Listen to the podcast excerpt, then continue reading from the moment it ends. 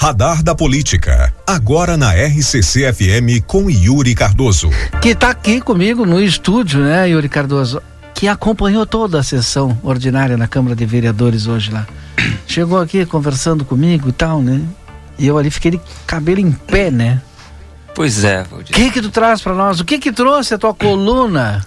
O que que tá dando e gerando tanta polêmica, tanto bafafá?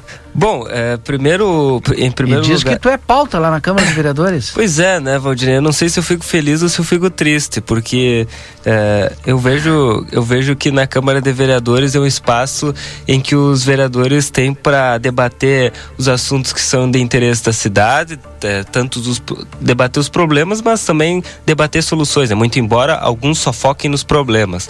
Mas é, tem vereador que diz não ler né, o jornal A Plateia, mas quando na verdade, ele dedica a integralidade do seu tempo de fala para atacar uh, uh, o jornal A Plateia e, e, aqui, e quem aqui trabalha, né? De forma pessoal, muitas vezes, inclusive. Então, uh, Valdirei, o que, que a gente traz? A gente traz as informações, né? E o que causou Uh, não sei se espanto, revolta, susto, não sei o, que, o que causou uh, lá na Câmara nessa segunda-feira. Uhum. Foi uh, uma, um dos temas abordados na nossa coluna no fim de semana, que é com relação à apresentação da defesa do ex-prefeito Ico Xaropem no caso da reprovação das suas contas no exercício financeiro de 2019 pelo Tribunal de Contas do Estado do Rio Grande do Sul né? Eu até falava, né, e frisava, Tribunal de Contas do Estado do Rio Grande do Sul. E eu trago aqui, o que nós escrevemos na coluna é que eh, nós já havíamos adiantado de que o ex-prefeito já havia apresentado a sua defesa, eh, porque as contas deles uh, foram reprovadas e após alguns dias estudando foi possível detectar alguns equívocos nessa defesa uh, ma, e eu questionei, né? Tanto é que a, a manchete ali ela diz: será que alguém leu? É uma pergunta. E, e mais para frente, eu, a, a, após contextualizar. Será que alguém leu? Está falando da defesa do.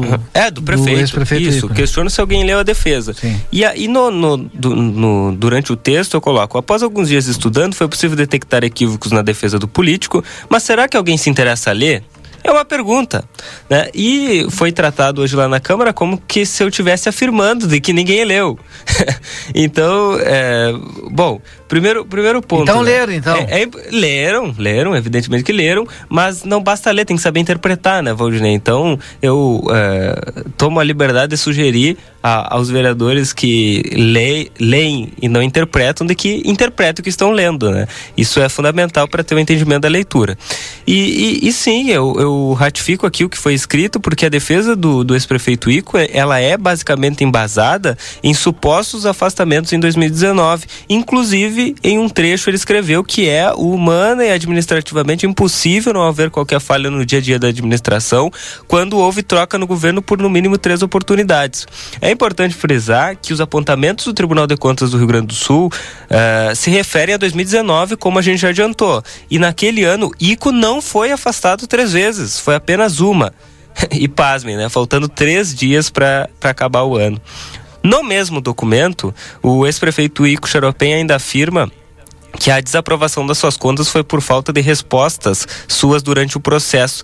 E ele ainda escreveu, né? Essa ocorrência foi prejudicada em função das trocas de governo sem as devidas transições, no plural. Aí eu questionei. Diante disso, eu questiono quais? Quais as trocas sem transições? Né? Toda, tu, tudo, todos foram questionamentos, né?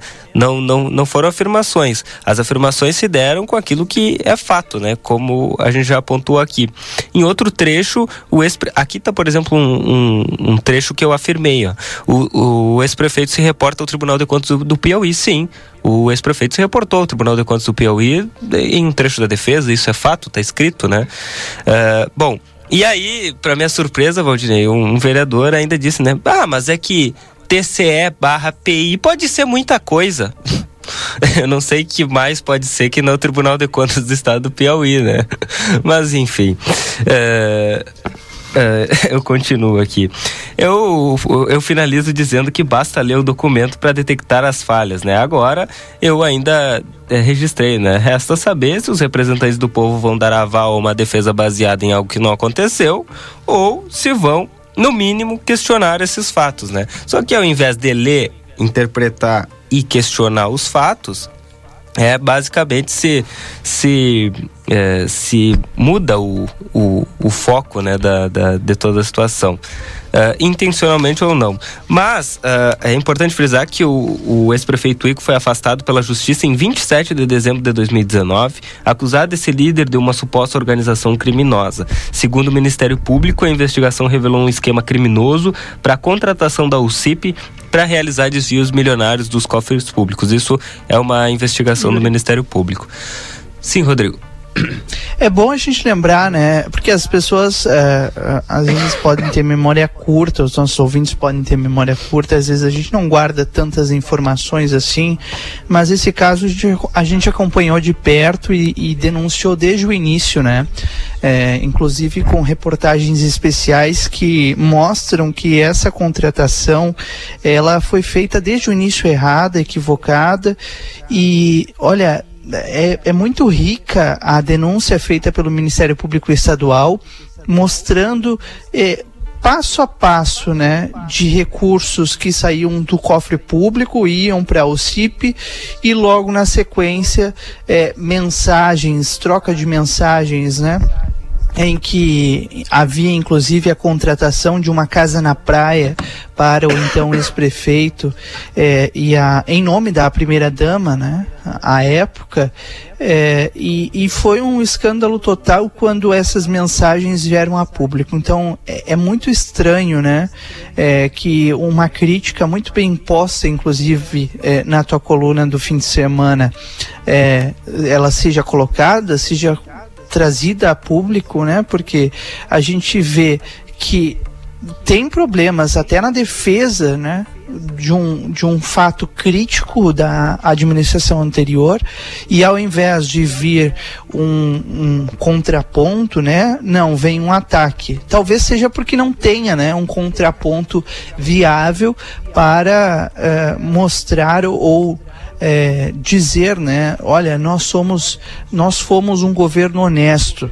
É, porque isso não diz em nenhum momento, em ninguém, em ninguém, nenhuma pessoa que fez parte do governo veio a essa defesa até, até então, né? É, e aí é, é se utiliza subterfúgios já conhecidos é, da, da, da mesma bancada, né, do, do mesmo vereador, é, em que ataca profissionais da imprensa. Ontem fui eu, hoje é tu e amanhã sabe-se lá quem vai ser, né, o próximo repórter. Agora, o fato é que a verdade ela segue sendo mostrada e questionada, né, Yuri? E isso, ah, inclusive, deixo aqui o meu, meu registro de solidariedade, viu? Porque é lamentável que esses casos continuem acontecendo em 2023. Ninguém mais é, é, precisa, né, Yuri Cardoso, é, para ter acesso à informação, seguir uh, determinado jornal. Tu pode eh, ir, entrar lá no site da transparência e acessar essa, esse documento que o Yuri está se referindo.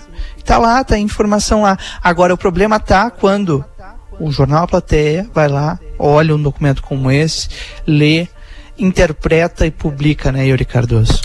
É verdade, Rodrigo. E, e até é possível, eu acredito, de entender, né, porque o desespero e o nervosismo de alguns com aquilo que nós publicamos. Porque eu sempre digo, né, que, que a, gente, a gente mostra os fatos, né? E os fatos, por é, às vezes, eles não beneficiam as pessoas. As pessoas, algumas têm medo dos fatos, né?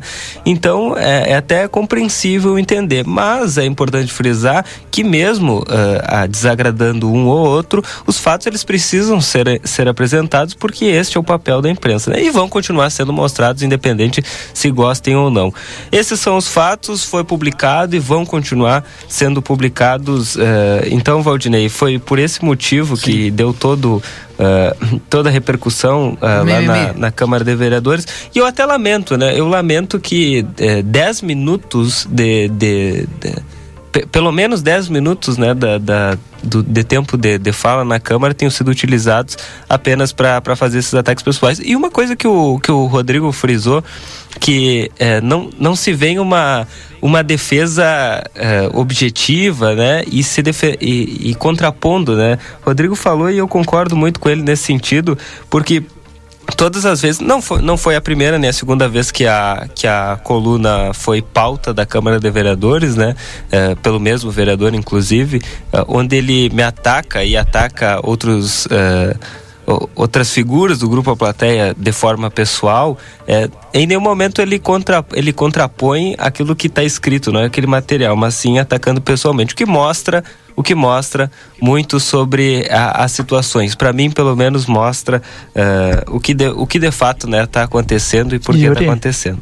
Nós somos profissionais que trabalhamos todos os dias do Jornal A Plateia e diga-se de passagem, a gente tem um compromisso, principalmente, acima de tudo, com a verdade a busca pela verdade ela nos move, né? E ouvir a todos os lados é, é, faz parte disso todas as vezes, todas as vezes que a gente trata de um caso polêmico como esse, a gente sempre busca a ampla defesa. Não é à toa que o Yuri Cardoso estava semana passada lendo a defesa do ex-prefeito Xaropem na íntegra, porque a gente quer dar voz a ele, a gente quer entender é, que tipo de defesa tem o, o ex-prefeito é, para que as contas dele sejam aprovadas na Câmara de Vereadores, porque afinal de contas o Tribunal de Contas está dando um parecer negativo de desaprovação, de dano ao erário público. Então, uh, vem aqui, esse prefeito, o que, que aconteceu? Né? Aí fomos atrás dessa, dessa resposta e vimos que há muitas incoerências no documento. E isso veio a público.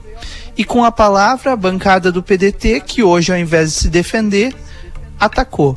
Lamentável, não é algo novo na política, não só santanense, mas do Brasil, né, que é criar um fato novo, cria um ataque a um veículo de comunicação para desviar o foco, e o foco é qual é a defesa para uma OCIP que foi contratada por 3 milhões e 300 mil reais na Prefeitura de Santana do Livramento no ano de 2019.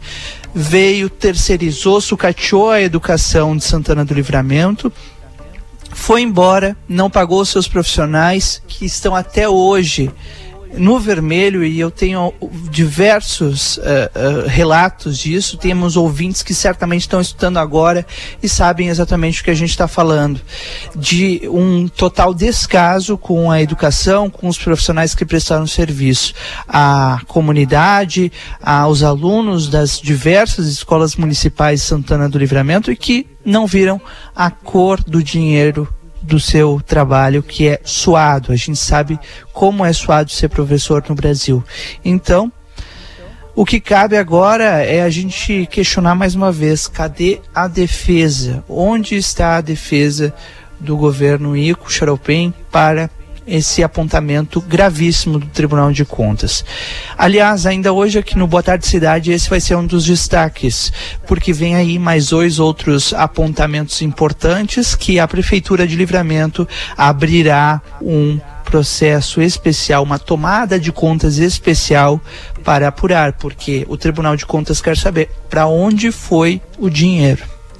Tá certo, Yuri, fechando aí a sua coluna. Radar da Política. Bom, Valdinei, nós temos diversos outros temas que nós abordamos, eh, todos já disponíveis lá em aplateia.com.br para que todo mundo tenha acesso. A FAMUR sobre nova presidência, inclusive registramos aí o prefeito de Campo Bom, Luciano Orsi, já assumiu a presidência da FAMUR, ele que é do PDT, né, registrar aí também o trabalho desenvolvido pelo prefeito Paulinho Salerno, né, que, que desempenhou aí o cargo de presidente da FAMURS no último período. enfim, toda a nova diretoria, né? O prefeito Jonas Fernandes lá de Tucunduva, vice-presidente, também um dos vice dos vices, né? Presidente, é, presidentes é o prefeito Mário Augusto aqui de Dom Pedrito, né? Da, da nossa região. Então, é, registrando aí a, a nova direção da FAMUR. Também abordamos educação e conversa com correligionários lá do Republicanos, tem Todos, todos esses detalhes estão lá na nossa coluna. Eu volto em breve, preciso tomar uma água, Valdinei. Toma, que, depois que, volta. Que, que, que, com esse tempo aí é complicado, né?